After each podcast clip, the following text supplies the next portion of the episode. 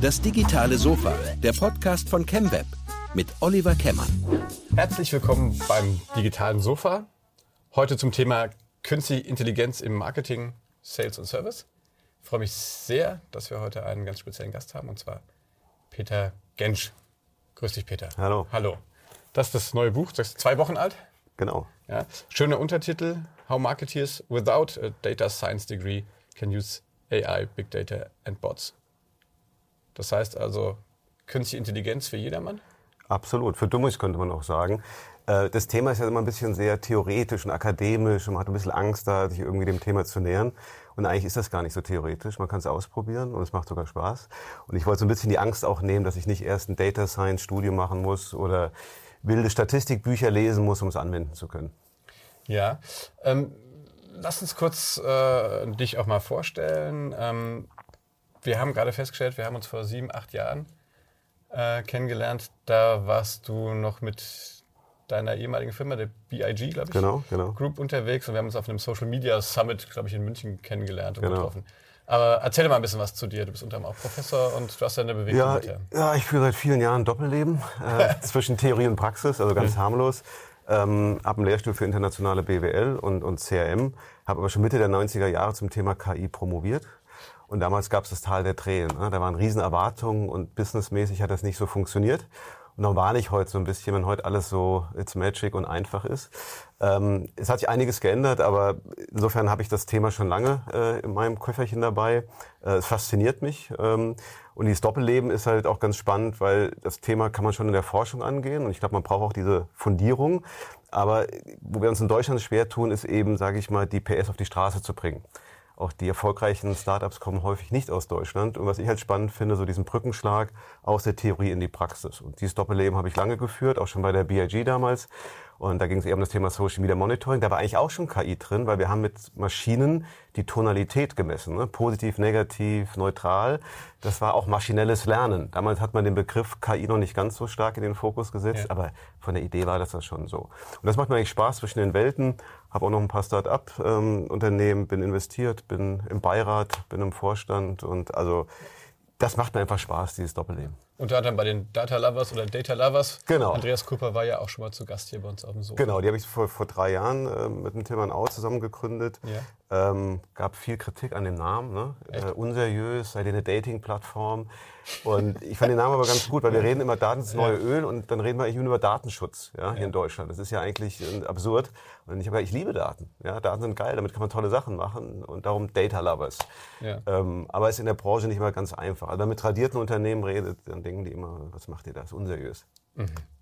Na gut, die, Assozi die, Assoziation hatte ich jetzt noch nicht. Wobei, der Witz ist ja, wir sind ja auch eine Dating-Plattform. Wir bringen Unternehmen zusammen. Also Unternehmen suchen Kunden. Ja, das ist ja auch ein, auch ein Dating. Ne? Also insofern nur vielleicht in einer anderen Form. Kann ich auch so durch? Ja, ne, ne, kein, nein, nein, nein. Wir haben, einen, wir haben einen Binder. Also unser Tool heißt ja Birch für ja. Business Search. Und dann haben wir einen Binder. Also statt Tinder, Binder. Das heißt, dann kann ich meine nächsten Kunden nach links oder rechts zwischen. Das funktioniert sogar. Ja, cool. ja ist kein Witz. Ja. Ah, gut, also das heißt, alle nochmal in den, das, die Podcast-Folge mit Andreas Kulper gucken. Unbedingt. Der erklärt unbedingt, nämlich die Data Lovers Geschäftsidee nochmal ausführlich. Ähm, ja, sind wir schon voll im Thema. Du, du bist da sehr begeistert, das ist gut. Ja. Ähm, wir stellen fest, wenn wir auch mit, mit unseren Kunden reden, da ist oft mal zuerst mal so ein, so ein tatsächlich so ein, so ein Ab Warten, Abwägen, der ist ein bisschen auch, glaube ich, Unsicherheit. Mhm. Ähm, du schreibst in deinem Buch, die, die Leute, die mit, mit äh, künstlicher Intelligenz anfangen wollen, die sollen erstmal ihre Daten quasi sauber machen und aufrechterhalten. Was, was sind denn die Grundvoraussetzungen, damit ich anfangen kann? Also wir reden ja heute hauptsächlich über Marketing und Sales, ja. auch im Service. Ähm, was sind so die Grundvoraussetzungen, damit ich da Also vielleicht mal zunächst gar nicht technisch, dann ist ja. sowas wie Mut auch mal Sachen auszuprobieren. Okay, ja. Wir verstecken uns auch häufig ähm, Datenschutz, ne? so der, der Totschläger. Machen wir nicht KI mit Datenschutz, ist problematisch. Oder wir brauchen erst eine Strategie und wir brauchen erst noch mal ein paar PowerPoints. Das Schöne ist, wir haben eine Demokratisierung der künstlichen Intelligenz. Die Tools sind fast Open Source. Ja? Wir haben Daten, das Thema Open Data. Ja? Also man kann auch viel ausprobieren. Und meine Empfehlung wäre es nicht jetzt erst ein Data Lake, damals hat man Data Warehouse gesagt, aufzubauen. Man kann schon auch Sachen einfach ausprobieren. Natürlich am Ende des Tages, banal es klingt, brauche ich Daten. Und mhm. häufig komme ich in Unternehmen, die KI machen wollen und feststellen, wir haben gar keine Daten. Ja. Dann muss ich eben eine Strategie entwickeln, wie ich eben auch Daten generieren kann. Kann ich sie selber generieren? Kann ich sie zukaufen? Open Data ist ein super spannendes Thema. Es gibt Archive, wo ich Daten kostenlos nutzen kann. Das wissen die wenigsten. Ähm, und wir haben eine Fantasielosigkeit. Also häufig wird KI verstanden, oh, wir können was automatisieren. Oder Marketing, aber wir können Chatbot. Das ist so die Assoziation. KI-Marketing ist gleich Chatbot. Mhm. Aber dass KI neue Geschäftsmodelle ermöglicht, ja, dass ich eben eine neue Wertschöpfungskette vielleicht enablen kann, da fehlt uns so die Fantasie. Es wird sehr stark immer im Sinne von Automation, bisschen Augmentation im Sinne von bessere Entscheidungen treffen, aber Innovation ist eigentlich dann immer so, haben wir keine Ideen. Und das ist eigentlich schade. Ja. Und darum sage ich mal, neben der Technik finde ich, ist eher der Mut und die Fantasie, ja, die braucht man auch ein Stück weit bei der AI. Und viele sagen, AI haben wir, das macht die Technik bei uns, das ist in der IT-Abteilung. Und genau da hört es eben nicht hin. Ja, jetzt, äh, muss ich also ein bisschen sortieren. Jetzt hast du mir die Agenda hier schon vorgeschrieben. Ja. Also ich bin natürlich voll dabei. Mut, äh, auch Neugier, das ist ja, steckt ja auch, in, auch selbst in unserem Markenkern. Ähm, aber äh, ich kann jetzt nicht einfach, äh, wenn ich überhaupt nicht mit vielen Kundendaten oder sowas arbeite, die kann ich mir ja nicht aus dem Hut zaubern. Ja, und. Ähm, wie gehe ich, wie gehe ich denn konkret vor? Also sage ich mal, Open, Open Data ist ja ganz schön. Mach mal ein Beispiel vielleicht was konkret. Ja, erstmal, das war, ja. geht natürlich deutlich strukturierter. Also das erste ja. kann ich nur empfehlen, mal über Use Cases nachzudenken. Ja. Ich habe das ja in dem Buch gemacht, habe mal, mal, mögliche Use Cases. Und da gibt es bestimmt 20, 30 Use Cases im Marketing. Kann auch gleich mal ein paar Beispiele nennen. Und dann zu überlegen, kann ich den Use Case heute schon erfüllen? Habe ich die Daten und muss ich die generieren? Dann macht man einfach so eine Matrix und sagt, welcher Use Case für mich wichtig und wo habe ich schon Daten? Mit dem kann man wunderbar anfangen. Und wenn ich einen Use Case habe, der für mich wichtig ist, wo ich nicht die Daten habe, dann muss ich mir überlegen, wie kann ich eine Datenstrategie aufbauen. So, mhm. Das einfach mal vom Vorgehen. Insofern ist es nicht ganz so unstrukturiert, wie ich es eben gesagt habe. Also ich glaube, der Use Case ist spannend. Gehen wir mal in die Use Cases rein. Äh, Mediaplanung ist ein Use Case. Das gibt es ja schon eine ganze Weile. Wir haben zunehmend eine fragmentierte Welt. Ne? Zielgruppen werden immer kleiner. Ich habe Nischen, ich habe unterschiedliche Devices, ich habe unterschiedliche Formate. Wie steuere ich eigentlich Media optimal aus? Wo stecke ich den Euro rein? Otto macht das schon lange. Der hat sich überlegt, naja, das kann ich politisch machen, das kann ich aus dem Bauchhaus machen oder ich kann es eben analytisch mit KI machen. Und eine KI kann lernen, wo ich den Euro reinstecke. Also soll ich den lieber in Facebook packen, lieber ins Kino packen oder in den Katalog, den es ja leider dieses Jahr das letzte Jahr da gibt, den Otto-Katalog, äh, hat er leider ausgedient. Das heißt, eine KI hilft mir zu sagen, was ist der optimale Mediamix? Ja, das nennt man auch Attributionsmodell. Also das heißt, wo packe ich eigentlich meine Kohle rein, wo die Attributions, der Wertbeitrag eines Kanals am größten ist. Und das ist ja häufig politisch. Ne? Die einen sind die Digitalen, dann sind die Klassik und jeder hat so seine Meinung. Ja, ähm, ist ja auch sehr politisch natürlich. Und eine KI hat keine Agenda. Ne? Eine KI mhm. sagt, pass mal auf, ich sag dir jetzt den optimalen Marketingmix. So. Und die KI kann auch predictive, die kann sagen, wenn du heute einen Euro in Facebook steckst, wirst du wahrscheinlich eine Conversion in einem Monat haben. Und Otto hat zum Beispiel konkret rausgefunden, fand ich ganz spannend, da war man nicht sicher, ob man Facebook braucht. Und da kam raus, Facebook ist ein idealer Kanal, um Kunden zurückzugewinnen. Also Win-Back-Kanal. Okay.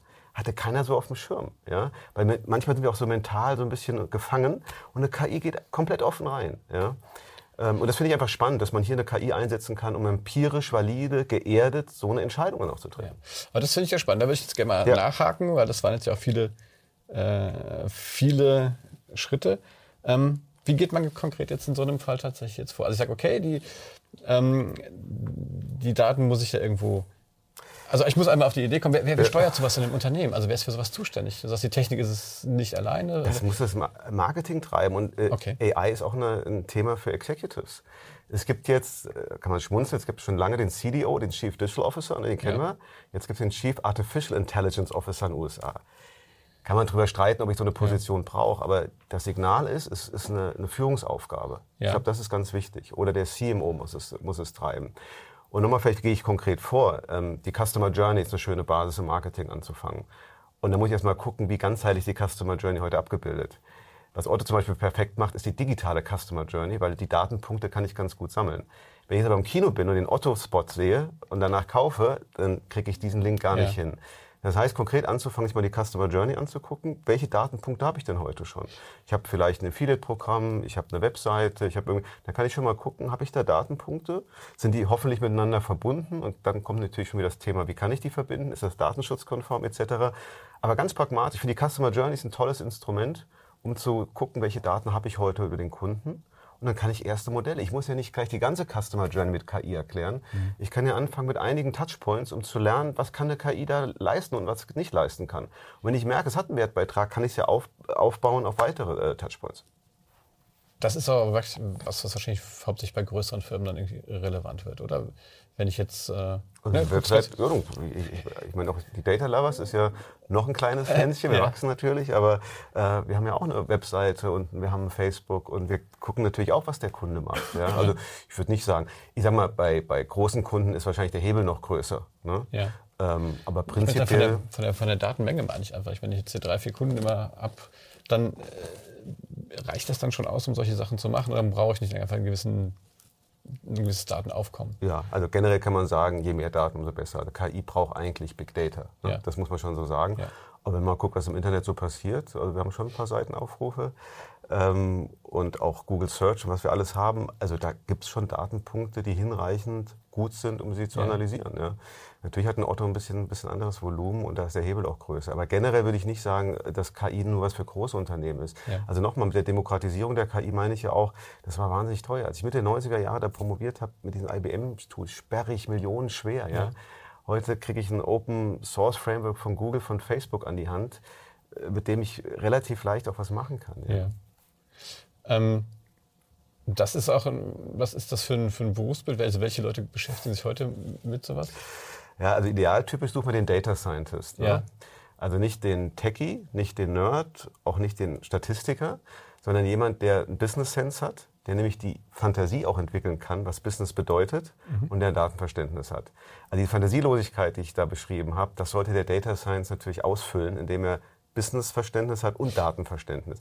Manche reden vom Data, äh, Data Steward. Ne? Also gibt es unterschiedliche Begriffe. Äh, sehr schwer zu finden, diese Leute, weiß ja. aus eigener Erfahrung. Und wenn man sie hat, werden sie auch ganz gern von den Googles dieser Welt natürlich schnell akquiriert. Ja. Das ist ein Riesenthema, dieses War for Talent. Ne? Ja. Also das ist, äh, und das ist vielleicht auch mal die Frage, finde ich, für Unternehmen, die ist Make or Buy. Also heißt eigentlich, wenn ich KI mache, muss ich das alles selber aufbauen? Ich habe ja jetzt gesagt, man kann sich die Software holen, man, aber ich kann natürlich AI as a Service. Also was wir den Data Lovers machen, ist ja zu sagen, pass mal auf, du brauchst ja gar keine AI kaufen, du brauchst keinen Data Scientist. Der kommt aus der Steckdose. Ne? Den stellen wir dir zur Verfügung ist natürlich komfortabel. Auf der anderen Seite ist es immer die Frage, Datenhoheit, strategischer Wettbewerbsvorteil. Ähm, Kleinunternehmen können ja erstmal beginnen, um so einen Service zu nutzen. Ich muss ja, ja nicht gleich alle selber aufbauen. Du hast in deinem Buch beschreibst ja so ein paar äh, Anwendungsbeispiele, auch das, das äh, wie heißt das, Con Conversational Office? Ja. das ja. erklärt das vielleicht mal ganz kurz was.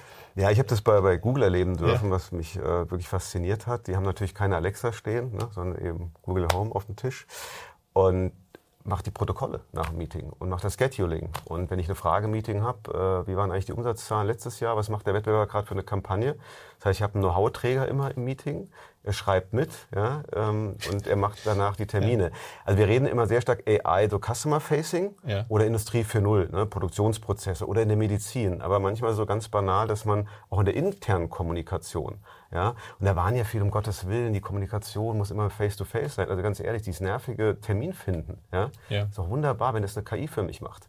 Ja? Dass wir da nicht immer in Doodle reingehen und gucken und hey, es gibt Kalender, es, das kann eine KI wunderbar machen, also solche Aufgaben abnehmen. Ja. Reisekosten, dieser ganze wirklich grausame administrative Mist, ja, das kann eine KI hervorragend machen. Und das Conversational ähm, Office heißt jetzt nicht immer, dass da gesprochen wird. Das wäre ja nervig, wenn permanent Bots im Office miteinander reden.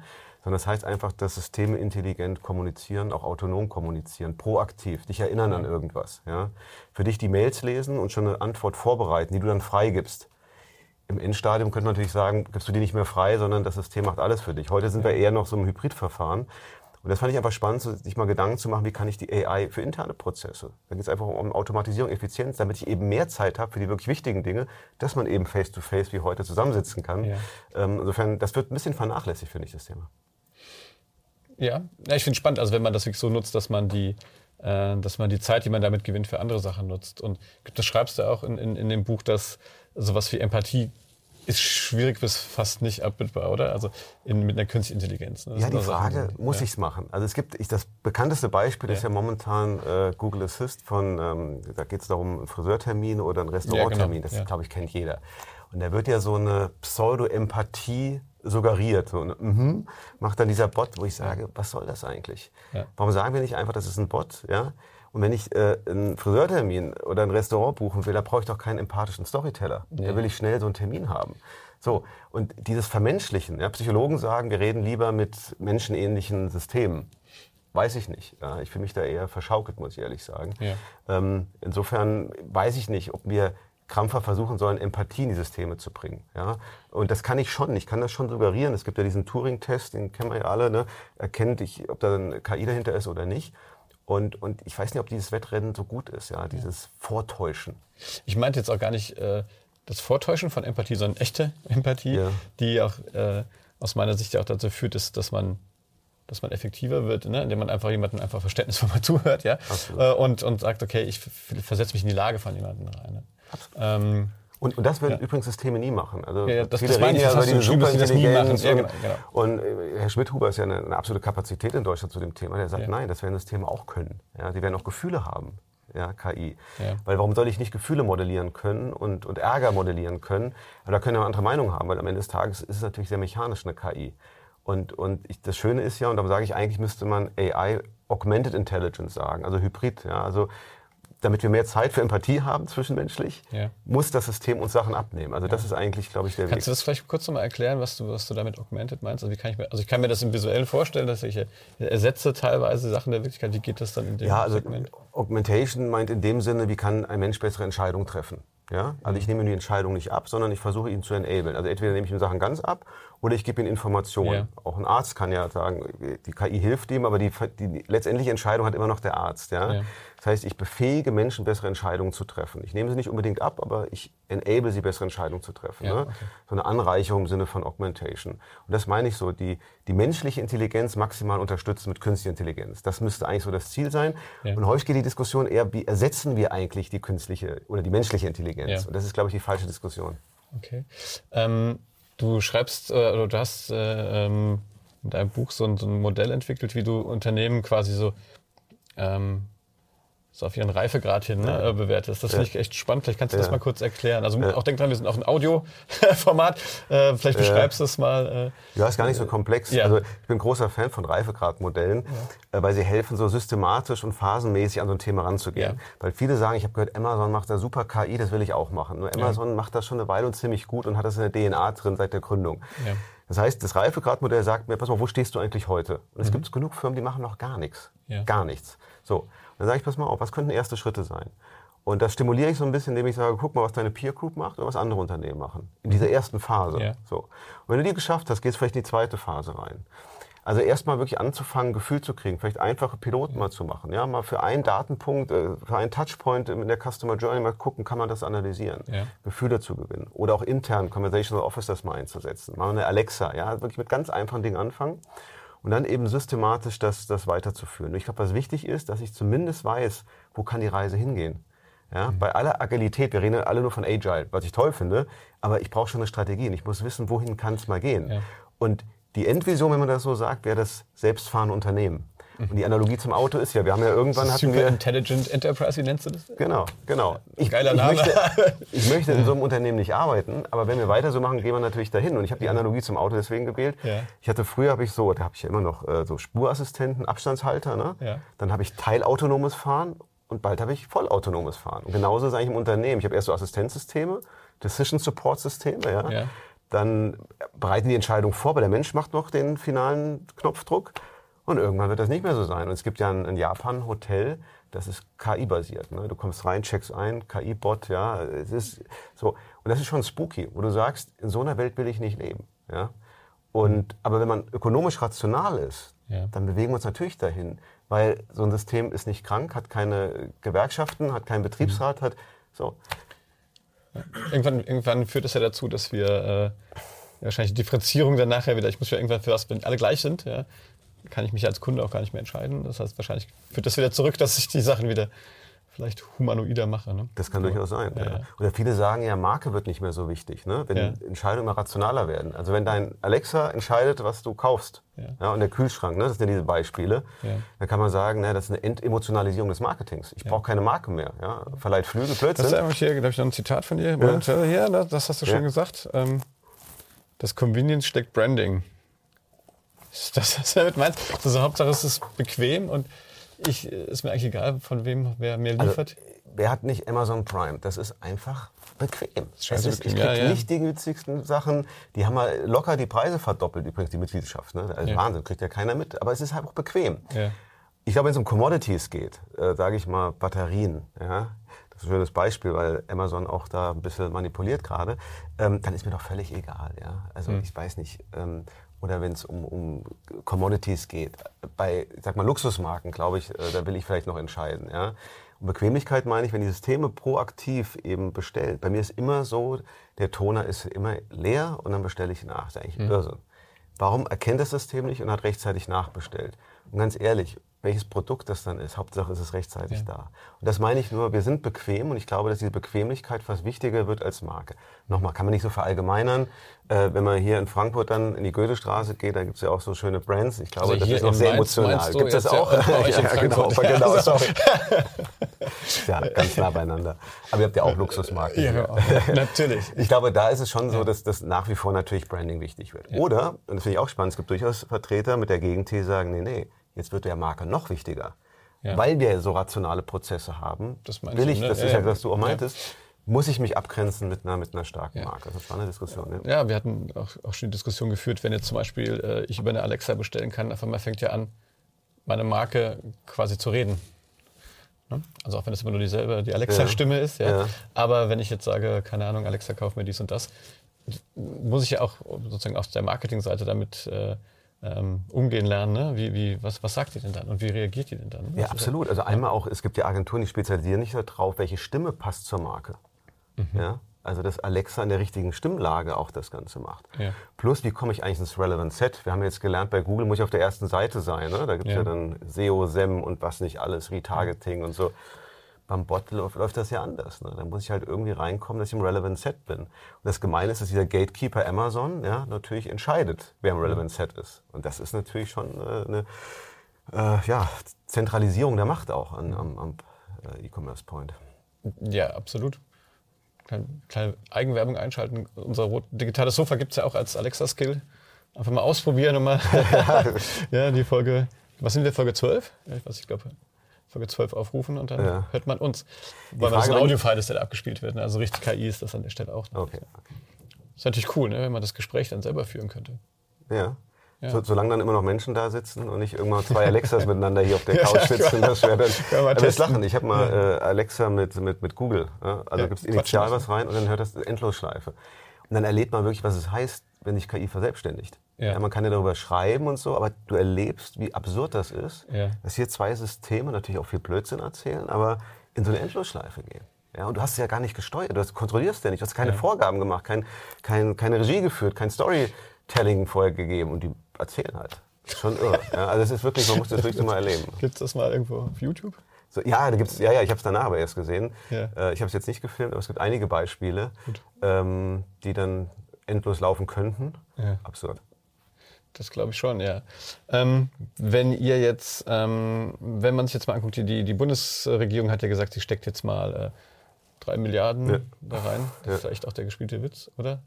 Also ich meine, drei Milliarden ist viel Geld. Ja, so. Aber wenn ich mir angucke, allein schon, ich glaube, was sind äh, wenn ich, was, was, die Chinesen machen, was die Amerikaner ja, machen. Ja, ja. Selbst die Israelis sind, glaube ich, 30 Mal mehr äh, Kohle pro Kopf stecken die ja, in, in, Forschung. Wie ist das jetzt aus deiner, mit, mit deinem Professorenhut auf? Wie ist die Situation hier in, in Deutschland? Also generell finde ich das Signal gut. Ne? Ja, kann ich nicht von was wir kommen, also von was wir kommen. Aber ganz hart, es wird nicht reichen. Also den Anschluss kannst du da nicht mehr aufholen. Ähm, ich habe gesagt, KI braucht Big Data. Ne? Ähm, mhm. Und in Deutschland haben wir eher so das Thema Datensilos. Ne? Die ersten Datenallianzen kommen ja jetzt so, Verimi, dass man versucht, irgendwie Login-Allianz, ne, branchenübergreifend Daten zu sammeln, tun es halt wahnsinnig schwer. Ich sage auch nicht, dass das gut ist in China, ja, aber die haben halt natürlich ähm, relativ leichten Zugang zu Daten. Da gibt es ja die ja. Social Scoring, wo die Bürger, ja. absurd, aber so eine KI, die wird natürlich perfekt trainiert, die hat eine Qualität, ja. die wird schwer einzuholen sein. Wir haben die USA. Ähm, nur drei Prozent der, der, äh, äh, der, der Startups im Bereich AI kommt aus Deutschland in Europa. Ja. Das zeigt einfach auch, obwohl wir, das ist ja schade, extrem gute Institute, DFKI, wir haben ja in Berlin, wir haben ja wirklich äh, mit Schmidt-Huper ein Aushängeschild der KI-Szene. Ja? Aber wer kapitalisiert das? spannende Sache ist ja dieses, äh, kennt ja bestimmt jeder, ähm, dieses Go-Spiel, ne? das hat ja, ja, DeepMind gewonnen. Die Algorithmen von DeepMind ja, haben wir bezahlt letztendlich. Es war nämlich ein schweizer-deutsches äh, Projekt mit äh, Steuergeldern unter Leitung von Herrn Schmidhuber, extrem erfolgreich. Ja? Und wer hat es gekauft? Google. Das, das ist gekauft, halt, die haben das denen abgekauft. Google, nicht Google hat äh, DeepMind ja. gekauft. Ja. Okay. Und die Technologie ist heute natürlich auch in Google drin. Ja. Was ich nur sagen will, äh, das ist made in Germany. Ja. Wir haben die Köpfe ja, ähm, und kennen auch in der Community exzellente Forschungsköpfe. Ja. Aber auch wenn das abgetroschen klingt, weil wir es oft erzählen, ist es leider so, ja. das zu kapitalisieren, in Geschäftsmodelle zu überführen, da tun wir uns schwer. Das sind einfach andere besser. Und nochmal, GDPR, Datenschutzgrundverordnung, ist natürlich eine Katastrophe. Nicht von der Grundidee, aber letztendlich sollte sie uns stärken, auch kleine mhm. Unternehmen in Deutschland. Ja, ja. Genau das Gegenteil ist passiert. Ja, für uns ist es eine Riesenlast. Für KI-Unternehmen in Deutschland ist es eine Riesenlast. Mhm. Ja, ähm, wenn ich alles permission-based machen soll, das ist für eine KI schwierig. Und das Problem ist, wenn das andere nicht machen, und Facebook, die lachen sich ja schlapp, die haben ja noch, sich nochmal die Gesichtserkennung ja, Permission geben lassen. Ich meine, wir hatten das nicht gemacht. Facebook hat gesagt, hier, Permission brauche ich, und hat nochmal die Gesichtserkennung. Das heißt, jeder hat zugestimmt, dass Facebook Gesichtserkennung betreiben darf. Wenn jeder jetzt hier. Ja, also ja, wenn, ja. Du, wenn du Facebook, ja genau. Ja, genau. So, also legitimiert, ja, kann ich so. Deutsche Firmen haben das nicht. Hm. So, das heißt, ich habe gar nicht die Daten. Ja? Ohne Daten keine gute KI. Ja? Und das ist ja ein Teufelskreis, weil du holst das ja nicht mehr auf. Was passiert in der sogenannten Gaffer World? Die haben heute schon geniale Modelle. Durch die geniale Modelle haben die super User Experience und gewinnen noch mehr Kunden. Hm. Noch mehr Kunden, noch mehr Daten. Hm. Ja? Das ist ja ein selbstverstärkender Prozess. So, und wenn du dann irgendwann auch mit, den, mit unseren drei Milliarden, was weiß ich, dann irgendwie nochmal und wir haben ja nochmal, wir haben das Mindset, glaube ich, auch nicht, ne? weil mhm. wir dann wieder ingenieurmäßig an die, an die Sache rangehen. Ja? Also ich bin kein Pessimist, äh, habe ja selber ein AI-Unternehmen hier in Deutschland gegründet, ja. was ja noch glücklicherweise unter den Lebenden ist, aber es ist schwer. Ja. Es ist schwer. Und, was, was müsste äh, sich ändern, damit, ähm, damit das besser wird? Mal, Datenschutz ist ja sinnvoll und gut, ja. ja. aber er ist so formalisiert, er hat, es ist so eine formale Last für Unternehmen. Und ähm, das muss einfach konstruktiver sein. Ja? Und nochmal, wir sagen, Daten sind das neue Öl und reden aber nur über, wie können wir es schützen, ja? wie, mhm. wie, so, wie, können wir es fördern. Ja? Darüber mhm. denkt natürlich denken viel zu wenig Leute nach. Und natürlich finde ich auch gut, dass wir uns Gedanken über Ethik machen in KI. Denn irgendwann treffen äh, Systeme immer mehr Entscheidungen. Das sind natürlich auch ethische Fragen. Ja? Es gibt ja dieses abgetroschene Beispiel, es gibt ja unendlich viele. Ne? Das Auto muss jetzt entscheiden, wen fahre ich um und so. Ja?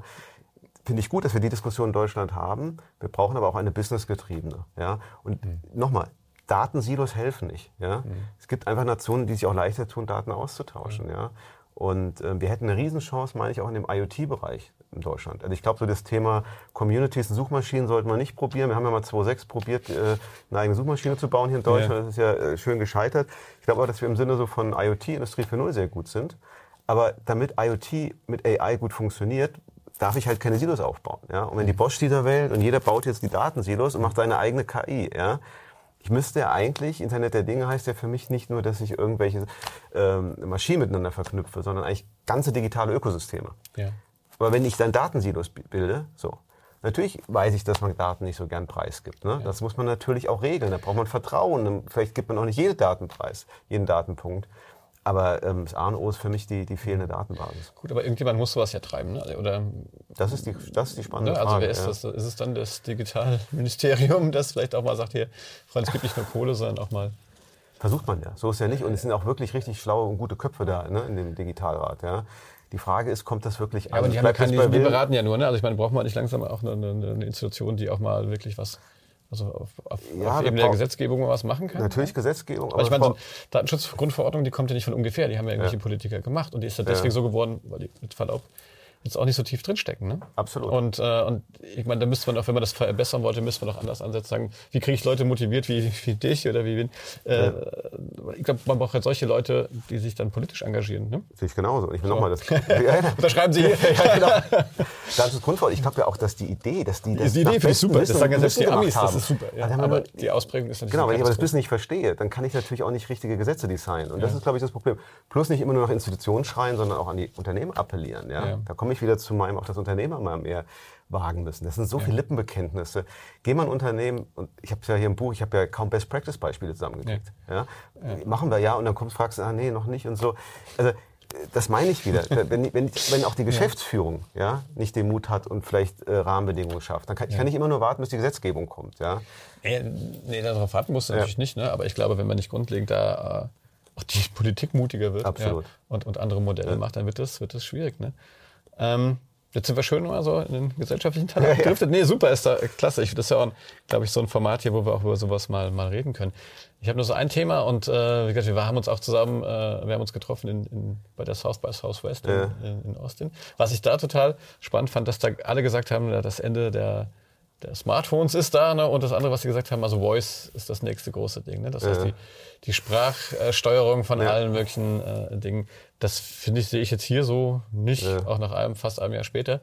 Ähm, woran liegt das? Also ich finde ich finde doch schwierig, ne? mein, mein Navi zu bespielen. Äh, ja. Ich sehe so einiges auch nicht, was dann aus dann postuliert wurde. Ich war ja mal ganz stolz, ich durfte jetzt ja mal einen, Talk halten und dummerweise hat sich dann Elon Musk entschieden, zur gleichen Zeit so, auszureden. Insofern waren bei mir fünf, fünf Leute da. Insofern bin ich nicht so gut auf die Messe. Nein.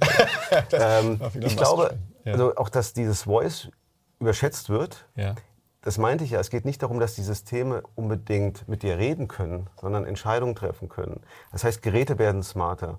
Es gibt heute Zahnbürsten, ja, die haben Alexa als Betriebssystem sozusagen. Jetzt kann man, was ist das für ein Schwachsinn? Ja? ja. genau, es macht wenig Sinn, mit der zu reden, aber es kann durchaus Sinn machen, dass die sagt, hey, die Borsten sind fertig, ich bestelle ja. mal eine neue. Ja? Oder du bewegst hier irgendwie die Zahnbürste falsch. Ja? Nein, im Sinne okay, von ja. smart, wir reden immer nur Wearables, also alle Geräte werden smarter und können proaktiv kommunizieren. Aber das ja. heißt ja nicht immer, dass sie miteinander reden. Ich finde auch dieses Beispiel mit, ich komme wieder Friseurbesuch bestellen, warum müssen die Systeme miteinander reden? Ja, und demnächst, wer, wer sagten, dass beim Friseur nicht ein Alexa stand, ne? Ähm, also irgendwann reden, reden Systeme, ja genau, reden na, natürlich sprachlich miteinander. Dabei habe ich mal gelernt, in der Informatik mit Nullen und Einsen geht es irgendwie schneller. Ja. Also darum, glaube ich, ist Voice überstrapazieren. Man stellt sich nur vor, wir würden jetzt in, in der Bahn fahren und alle nur noch Voice-basiert. Du bist ja irre. Ja? Angeblich, ich kann die Zahl auch nicht validieren, sind ja irgendwie schon 50 Prozent in den USA der Suchanfragen Voice-basiert. Ne? Das mag auch wieder Convenience sein, ne? so nach dem Motto, ich bin unterwegs, ja, kann ich, aber insgesamt glaube ich, ist dieser Trend überschätzt. Nicht im Sinne von smartere Geräte, ja, die ein Betriebssystem, was zum Beispiel Alexa heißt, ähm, aber ich glaube nicht, dass dieses, dieses sprachbasiert. Und ja. fairerweise muss man sagen, auch Alexa ist immer im Deutschen immer noch äh, verbesserungswürdig. Ja. Muss man auch, auch der sagen. Google, also dieses. Ja, ist schon eine Ecke besser, ja, aber. aber, aber ja. das neulich mal wieder probiert.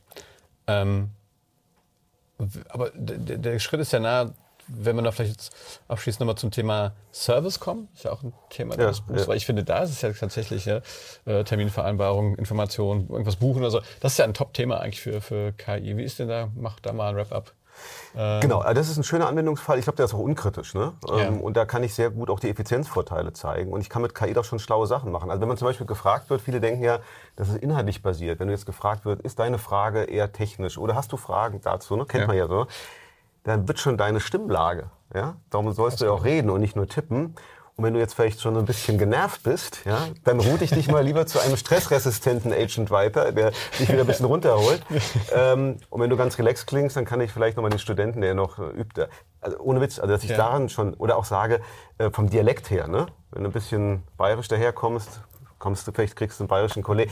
Also das sind so Sachen, fand ich so ganz witzig, ähm, die heute schon gemacht werden. Aber ganz Effizienz kann ich natürlich heute gerade First- und Second-Level-Support in der Regel schon abbilden. Also nicht nur, dass ich die äh, Antwort oder die Frage erkenne und den Intent, sondern ich kann die Antwort liefern. Mhm. Wenn es eben schwierig wird, dann brauche ich den Handshake zu Menschen, ne, wo ich sage, mhm. jetzt kommt der Agent. Und ich glaube, dieses Zusammenspiel wird auch jeder akzeptieren. Ja. Bevor ich in irgendwelchen Warteschleifen sind. Die Systeme 24-7, 365, in jeder Sprache. Also da wundere ich mich, dass wir noch so wenig Systeme haben. Ja. Weil im Service ist der, der Use Case, ist, glaube ich, der einfachste, am einfachsten darstellbar. Das ist ein klarer Business Case, was spare ich, was kostet es und nochmal, da muss ich nicht diese empathische Maschine da aufbauen. Ja? Ich glaube, mhm. wir müssen einfach lernen, auch da mit Systemen äh, zu sprechen. Und demnächst werde ich auch nicht mit dem System mehr reden, sondern mein System wird das ausmachen. Ja? Damit ich wieder mehr Zeit habe, hier Bot. mit dir auf der Couch zu sitzen. Botfight. Genau. Ja, äh, aber interessant ist ja schon, ich meine, die Systeme müssen ja dabei äh, lernen, ne? sonst macht das ja irgendwie keinen, keinen ja. Sinn. Ne? Das heißt, ja. äh, dieses, äh, dieses Erfolg, man muss ja den Erfolg messen können dann. Ne? Ja, aber das Lernen ist ja das ja. Spannende, nur da sagt der Datenschutz wieder, nee, geht doch gar nicht. Ich kann doch nur lernen, wenn ich weiß, hey, du hast ja auch neulich schon mal angerufen. Ich, wie, das ist immer der Witz, wir wollen keine Daten preisgeben, wollen aber lernende Systeme. Ja? Und das System muss mich kennenlernen eigentlich. Mein Alexa müsste mich kennenlernen, damit es mich richtig bedienen kann. Und genauso muss ich im Service ja über meinen Kunden mehr lernen können. Aber genauso der Datenschutz wird sagen, wenn du mir nicht die Permission gibst, dann lösche ich das wieder. Ja, darf ich ja gar nicht dann. Also das ist durchaus teilweise natürlich bizarr, wenn ich sage, ich, ich will lernen, lernen Systeme haben, das System soll mich kennen und so weiter, aber ich will keine Daten preisgeben. Hm. Ja? Das kann ja permission-based passieren. Ich bin ja nicht naiv und sage, Datenkrag ist immer gut. Aber das, ist, das Lernsystem wird oft postuliert, aber da muss ich auch konsequenterweise sagen, da müssen wir uns auch überlegen, wie wir die Daten da dem System geben. Mensch, Mensch, Mensch. Hier, Themen. Alles in deinem Buch beschrieben. Da steht ja ähm, noch viel mehr drin. Da steht ja viel mehr drin. Ne? Hier, ich halte mal hier in die Kamera. Ist das neue Design auch hier, beziehungsweise komplett überarbeitetes Buch? Ja, frisch auf dem Markt. Ja, ne? und ich meine, Thema Aktualität, wir reden ja von Agile und Realtime und äh, ja. ich sag mal, wenn so ein Buch geschrieben wird, sage ich oft immer, äh, sind gewisse Sachen natürlich nicht mehr aktuell. Insofern ja. war es mir ein Bedürfnis, das nochmal zu aktualisieren, ja. das Buch. Und ich sag mal so, Vorgehensmodelle und Use Cases, die sind ja nicht so dynamisch. Die Technologie dahinter ist, hat schon eine brutale Dynamik. Ne? Ja. Aber eigentlich gibt es das ja schon ganz lange, ne? wenn man so, also diese Idee, das System ja selber lernen, ne? das ist ja schon, das ist ja nichts Neues. Also ich glaube, der Ursprung ist so der 50er Jahre. Ne? Ja. Äh, dann, kam ich in den 90er Jahren. Das genau, Thema dann ging das dann rapide. Genau, ging das genau. dann, Aber es ist spannend, man sagt, dass, dass äh, in den letzten zwei Jahren ist so viel in der KI-Technologie passiert wie in den ja. letzten 20 Jahren. Ne? Ja. Und wenn das ich das jetzt mal, Law quasi gibt Genau, wenn ich, ganz genau. Und wenn ich jetzt eben denke, das ist nicht linear, sondern exponentiell, dann kannst du dir vorstellen, wenn wir uns hier nächstes Jahr hier treffen, dann haben wir wieder ganz andere Themen. Ja. Vielleicht abschließend, wenn du den, den Satz vervollständigen müsstest, so was die größten Herausforderungen in der Digitalisierung sind? Also Digitalisierung ist allgemein? Allgemein oder? jetzt mal, ja. Wir versuchen immer so ein bisschen mit unseren Gästen auch dann ne, das, das, das Thema Digitalisierung so allgemein zu, zu, zu fassen und versuchen die einzelnen Aspekte dann der, der Gäste dann noch einzukriegen. Ne? Wenn du sagst, so also für mich die größte Herausforderung, das, das richtige Mindset zu schaffen. Und äh, ja. Digitalisierung ist halt in erster Linie ein Change-Management-Prozess. Ja? ja? Ich, ich muss mich verändern. Ich muss, ich komme da wieder, ich muss Mut haben, Sachen auszuprobieren. Ja. Und das haben wir nicht. Insofern glaube ich, muss man eher nicht die Technologie immer ändern, sondern die Köpfe ändern. Und das ist für mich, und Digitalisierung ist ja kein Projekt. Ja? Viele sagen, ich hole mir einen CDO und dann macht er das und dann habe ich Digitalisierung gemacht. Ja? Das ist ja, das ist ja eher äh, Unternehmen zu befähigen, agile zu sein und permanent zu lernen und sich permanent äh, anzupassen. Ja. Das ist ja eigentlich Digitalisierung. Das ist kein Projekt, das, ist, das muss in deiner DNA sein, das kannst du nicht überleben. Ja. Und, und das hat in erster Linie eben nichts mit, mit äh, 3D-Druck, KI und sonst was zu tun, sondern in erster Linie ist das, ist das Change. Ja. Ja, das haben wir auch festgestellt. Man muss eigentlich die Haltung der Leute ändern. Ne? Also, und man ändert dabei am Ende vom Tag die Kultur. Ne? Absolut. Ja, und ich glaube, da müssen wir gerade hier in Deutschland, glaube ich, noch eine Menge lernen. Nur man versteckt sich auch häufig und sagt, na, da muss erstmal McKinsey vorbeikommen mit einem Change-Management-Prozess, neue ja. Kultur ein, dann können wir es machen. Kultur kann ich auch schaffen, bottom-up, indem ich Sachen ausprobiere. Ja. Indem ich nämlich mal ein Leuchtturmprojekt mache, guck mal, das hat die KI gemacht. Ah, okay, dann kriege ich wieder Awareness. Und, also ich glaube, man darf sich auch nicht verstecken nach dem Motto, wir müssen erstmal Kultur ändern, vorher geht nichts. Kultur entsteht ja durch Aktionen auch ne, und durch Handlungen. Und das muss man, glaube ich, so ein bisschen auch gegenstrommäßig nach vorne bringen. Super, sehr schön. Vielen Dank bis hierhin. Jetzt haben wir natürlich auch unser Publikum hier sitzen und äh, die Möglichkeit für euch Fragen zu stellen. Gibt es Fragen? Da. So. Das Mikro. Da.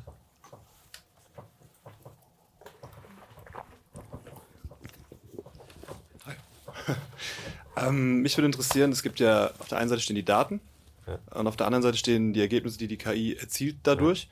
Aber mich würde interessieren, was dazwischen passiert. Ah, ja. Also muss ich die Daten äh, designen, modellieren? Ah, also okay. woher weiß ich, ja, ähm, welche Daten verknüpft werden, welche zueinander, zu, zueinander gehören, um Ergebnisse daraus zu erzielen? Muss ich Annahmen treffen? Ähm, also was passiert da in diesem Prozess? Also die gute Nachricht ist, die KI macht da immer mehr. Also ich, wie gesagt, noch promoviert hatte, da hat man so Feature Modeling, nennt man das, ein Feature Extraction. Da hat man viele Ideen äh, machen müssen, wie man die Daten aufbereitet. Man hat gesagt, 80 Prozent dieser Projekte sind Datenaufbereitung und 20 Prozent ist die eigentliche Analyse. Und das Schöne ist, das ganze Feature Modeling machen heute neuronale Netze. Also man hat gesprochen, ich kann Daten reinhauen, dann kommen die Algorithmen und bringen Output.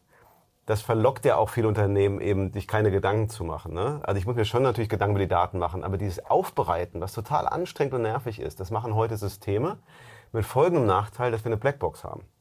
Das heißt, wir haben äh, diese Deep Learning Verfahren, werden ja häufig genannt. Äh, wir arbeiten auch bei den Data Lovers mit denen.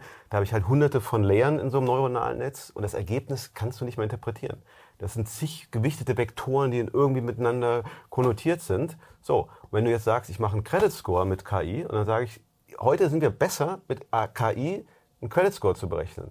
Und da kommen die Leute an und sagen, Regulatorik, ihr müsst erklären, warum kriegt er keinen Kredit und der kriegt ihn. Da sage ich, sagt die Maschine. Das heißt, wir haben jetzt einen Forschungsbereich, der nennt sich Explainable AI, wo wir aus der Blackbox eine Greybox machen. Das ist ein Riesenthema. In vielen Punkten Marketing, ich sage immer, ist mir doch völlig egal, solange ich mehr verkaufe und die Marke ist doch, aber in gewissen Bereichen, auch in der Medizin, da will man halt verstehen, warum Entscheidungen getroffen werden. Ne? Und diese Transparenz geht äh, ein bisschen flöten. Aber, aber nochmal die gute Nachricht, wir haben eigentlich Daten und Ergebnisse, dazwischen sind jede Menge Algorithmen. Und wir haben heute auch Systeme, die ganz viele Algorithmen gleichzeitig einsetzen. Ja? Und der Beste schießt dann praktisch Ergebnis raus. Ja? Also ich habe eine riesige Automatisierung auch in der ganzen Analyse, die vorher händisch war. Das mögen viele nicht hören, weil die haben das irgendwie mit SPSS gelernt, noch an der Uni, wie man das macht. Ja? Und das ist so menschliches Hoheitswissen, aber die Systeme sind da extrem gut geworden. Und das ist auch ein Fortschritt, nicht nur die, die Algorithmen selber, sondern auch das ganze Aufbereiten der Daten. Ja. Aber nochmal, ich würde nicht sagen, man muss sich keine Gedanken machen über, über Daten, weil Garbage in, Garbage aus, das gilt auch in der KI. Also, und viele Beispiele, äh, wo es heißt, das ist ja rechtsradikal und so weiter. Na klar, wenn die Daten biased sind, dann lernt die KI auch diesen Bias. Darum ist es schon wichtig, sich Gedanken über die Daten zu machen. Aber Leute, das Schöne ist, erklär kurz Bias. Also verzerrt, ja. Also wenn ich äh, praktisch äh, ähm, verzerrt Informationen reingebe, das kann die KI ja nicht wissen, dass die verzerrt sind, sondern sie lernt dann aus diesen verzerrten Daten, macht Rückschlüsse. Und dann sagen viele, die KI funktioniert ja nicht. Naja, das ist halt das Problem.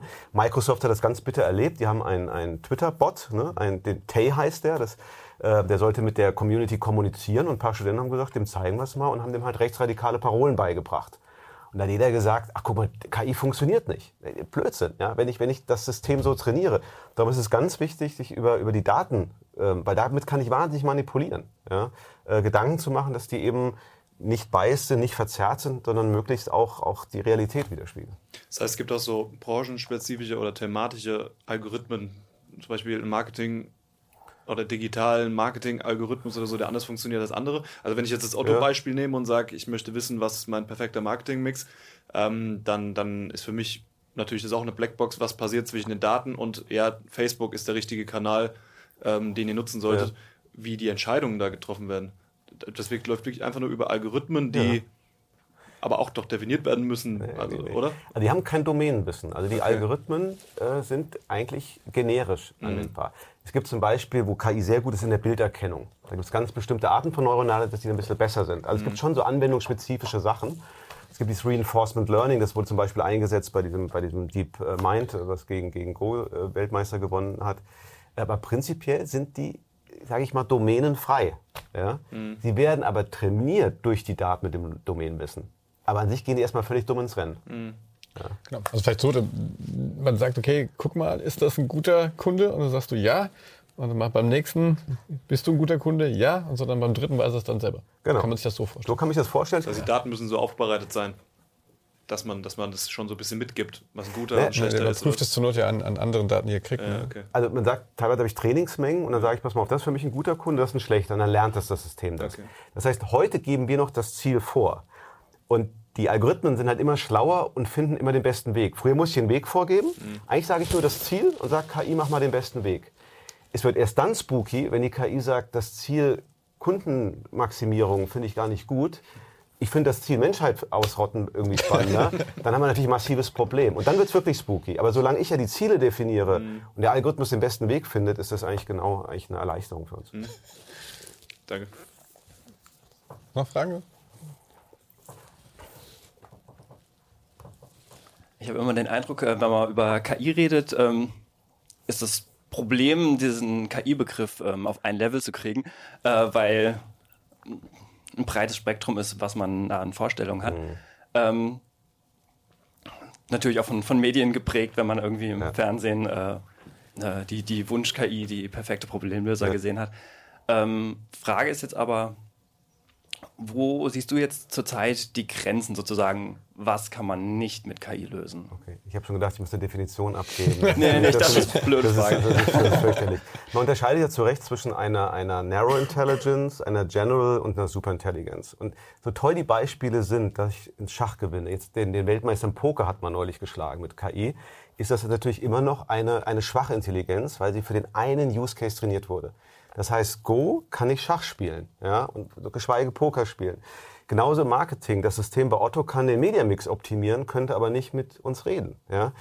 Das heißt, wo die KI immer besser wird, für einzelne Fragestellungen ähm, gute Antworten zu geben. Was wir als Menschen können, wir können Analogien ziehen, ne? wir können resonieren, wir können abstrahieren und das kann die KI nicht. Das könnte eine General Intelligence und da sind wir meiner Meinung nach noch relativ weit entfernt.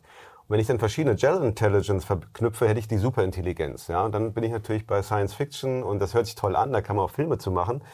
Ich glaube, meiner Meinung nach unterschätzt man die Narrow Intelligence, weil die wird immer, immer besser und überschätzt diese General Intelligence, weil wir, wir haben noch nicht das Rezept dazu, weil er hat was zu tun mit, wie funktioniert unser menschliches Gehirn, wie denken wir, wie abstrahieren wir. So toll die KI ist, am Ende des Tages werden große Datenmengen statistisch ausgewertet. Der, der DeepMind, der gegen Go gespielt hat, hat neun Millionen Mal über Reinforcement Learning sich optimiert. Das ist ja eigentlich total blöde. Ja, neun Millionen Mal was auszuprobieren, neun Millionen Mal gegen die Wand zu laufen, bis ich kapiert habe. Das ist ja alles andere als intelligent. Und das, was Intuition, Instinkt, Kreativität, das ist ja völlig unerforscht, wie das eine KI machen soll. So. Und darum glaube ich, Narrow Intelligence können wir immer mehr Sachen machen. Ich bin mir auch sicher, im Marketing und im Sales wird es immer mehr Anwendungen geben, in anderen Bereichen genauso.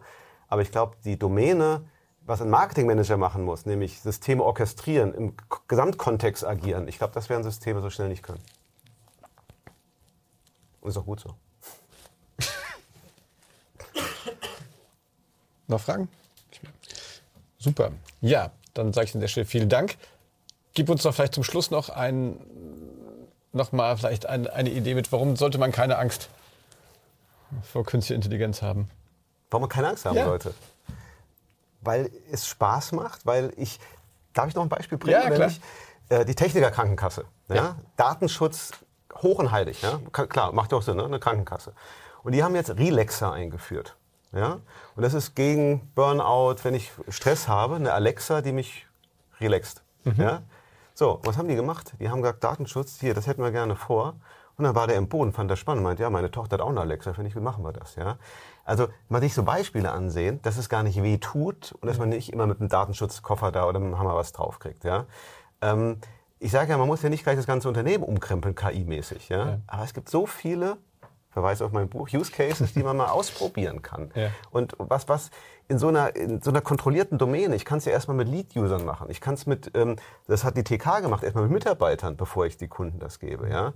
Also das Risiko ist ja wirklich begrenzt. Ja, klar, wenn ich irgendwie weltweit irgendwas ausrollen will, da sollte ich mir vorher schon Gedanken machen. Aber die Laborsituation, dieses Ausprobieren, da brauche ich keine Angst zu haben. Es ja. tut nicht weh. Es tut nicht weh. Sehr schönes Schlusswort. Vielen Dank. Ich fand es super. Es hat viel Spaß gemacht. Wir sind ja. da wirklich schön irgendwie Wow. Schön, oh. haben wir unsere Zeit hier ausgereizt. Äh, ja, das war äh, die aktuelle Folge von Das digitale Sofa. Natürlich auch auf der Alexa, auf dem Alexa-Skill, einfach nur aufrufen, das digitale Sofa, Folge 12. 13, was auch immer. Und schon, schon geht's los. Ähm, Wenn es euch gefallen hat, dann, dann liked uns, gebt uns einen Daumen hoch. Wenn nicht, schickt uns eine E-Mail mit Verbesserungsvorschlägen an das digitale Sofa Vielen Dank. Vielen Dank, Peter Gensch. Gute Heimreise über den Rhein. Ja, mir auch sehr viel. Tschüss. Danke.